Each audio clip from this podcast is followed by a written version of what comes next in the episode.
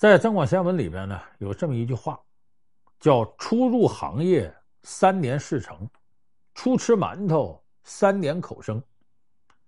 从字面上看呢，其实很好理解，就说你刚开始进入到一个行业当中啊，你肯定有很多不适应啊，肯定有很多不习惯，呃，不容易干好。但是你坚持一段时间之后，就会取得成功。这三年呢，是个泛指。就可能时间短，也可能时间长。有人说这个对呀，这就是有志者事竟成嘛，坚持就是胜利嘛，啊，铁杵磨成针嘛。其实我告诉大家，这句话没那么简单。初入行业三年事成，这个事成，它不光指着你要做这件事要进入这行业，你干成功了，同时也意味着经历一段时间之后呢，你会对这个事儿。有一个清醒的认识，是继续坚持还是再回头，还是把方向调整一下，这就要看你自己把握。所以这句话，并不是那种苦心人天不负，什么破釜沉舟，百二秦关终属楚，什么三千越甲可吞吴，不那么简单。因为我们有的时候啊，为了让大家呀能够更勤奋一些，经常有些话呀，其实说的很极端，跟心灵鸡汤差不多。比方说，咱们说所谓天才，就是百分之九十九的汗水加百分之一的灵感。有人说这爱迪生说的还能错了吗？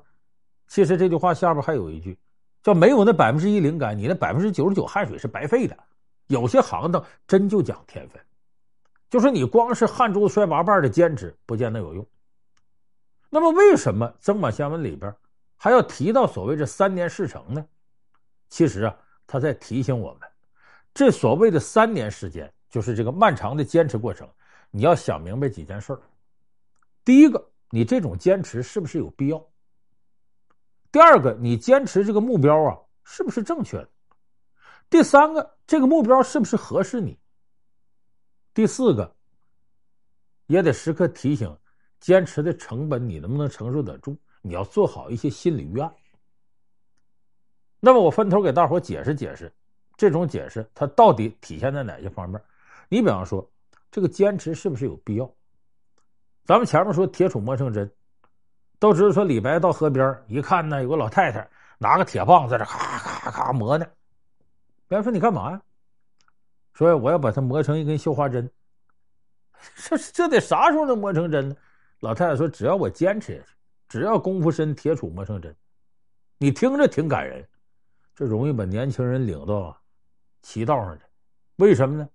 你想，如果我的目的是什么？磨成针是干啥？来绣花。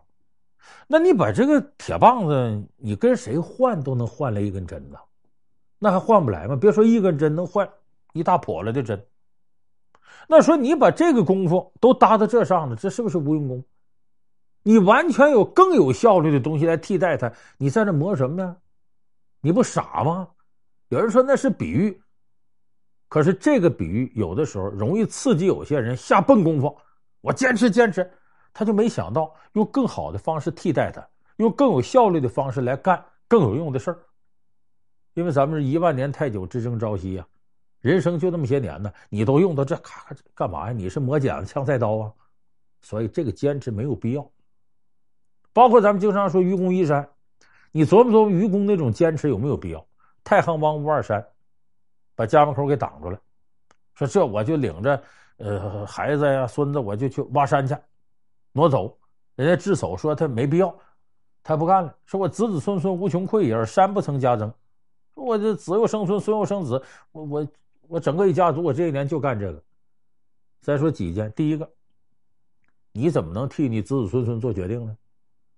人家有人家志向，人家陪你挖山去，这不是你自私吗？就像我们现在。很多家长逼着孩子干这干那个，这个不对。还有一点很重要，你山挡你道了，你不会搬家呀？你绕到山前住不就完了吗？搬家的成本远低于搬山的成本吧？搭上了多少倍的人的幸福啊？献了青春，献子孙，没必要。所以我说，愚公移山，铁杵磨成针这故事，你看着是励志的，你要真是较上死死理儿了。对你这辈子影响太大了，因为什么？你的坚持没有必要。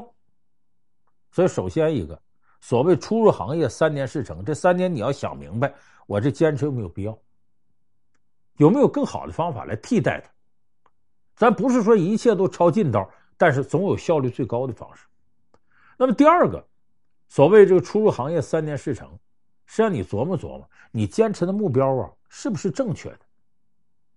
别到时候盯准一个目标，八匹马拉不回来。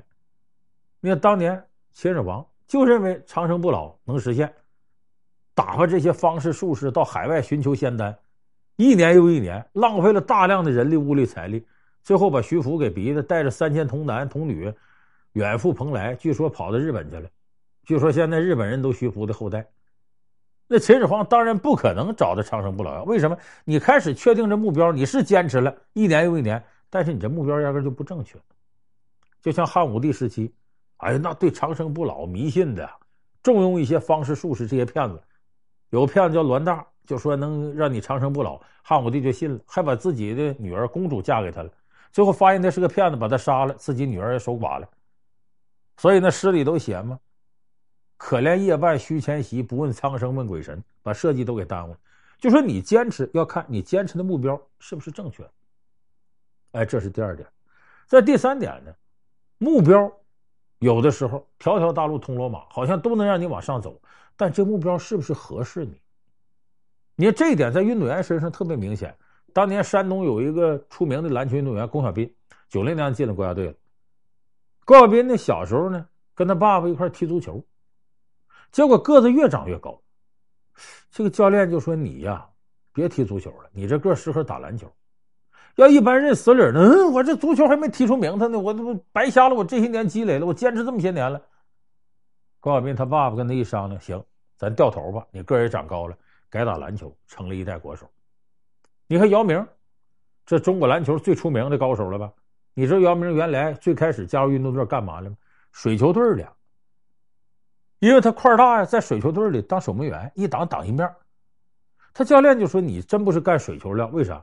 你游泳速度太慢，这水球队对你，哪怕守门员，你游泳的速度也得能上来，因为你在移动啊，这个东西，你的所谓守门的面积也由你的移动速度来决定的。所以当时后来姚明个越来越高的时候，毅然决然的改打篮球，不练水球了。这就是目标确立了，你坚持要看合不合适，不合适赶紧掉头。你不能钻牛角尖，最后你把自己大好青春都浪费了。所以这是我说的坚持，你还得看这目标合适不合适。在最后一个，你要衡量一下，就如果你坚持最后也不成功，你能不能承受这个？那比方说，我干这一行，说干成了之后，你才能啊，说我十一期结束了，我能正式上岗了，我能挣工资养活自己了。如果你达不到那技术标准，一直处在这种十一期，一个是人家要不要你难说，第二个你挣不来那些钱，你怎么养活自个儿？你得衡量一下坚持的成本。自己家穷的叮当响的，你坚持的费用都没有，你就得先护住心口，先去挣钱去，解决生存问题，然后再考虑技能提升。因为任何一个行业，你记住，坚持的人不可能百分之百成功，成功永远是少数人。你包括你像有的人唱歌跳舞啊。这行里头，那个能成名的人太少了，那叫三分能耐，六分运气，一分贵人扶持。